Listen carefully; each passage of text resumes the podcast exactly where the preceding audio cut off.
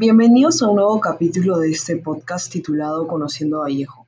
El día de hoy hablaremos acerca de la trayectoria de Vallejo a lo largo de su vida como parte de su identidad en la literatura.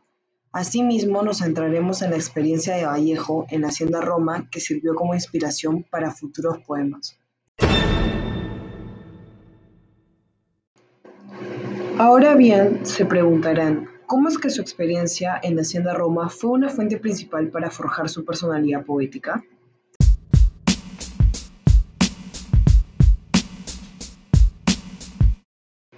Pues, como se sabe, en 1911 Vallejo regresa a Trujillo y entra a trabajar en la Hacienda Roma, debido a su necesidad económica y reanuda su carrera médica en Lima.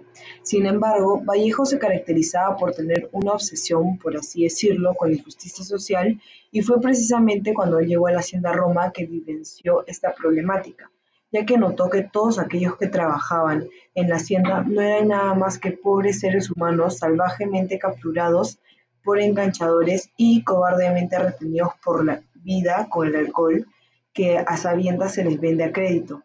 Es decir, que en la Hacienda Roma predominaba el abuso de poder de parte de los jefes de la hacienda.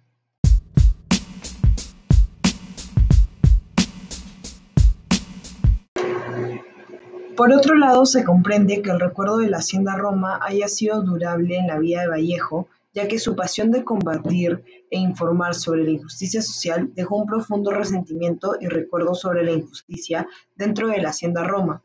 Es por ello que Vallejo, a través de sus poemas como Considerando en Frío, representa el sentimiento de frustración que viven a diario aquellas personas que sufren del abuso de poder y la angustia del aprisionamiento y el desamparo en la búsqueda de liberación del sistema social.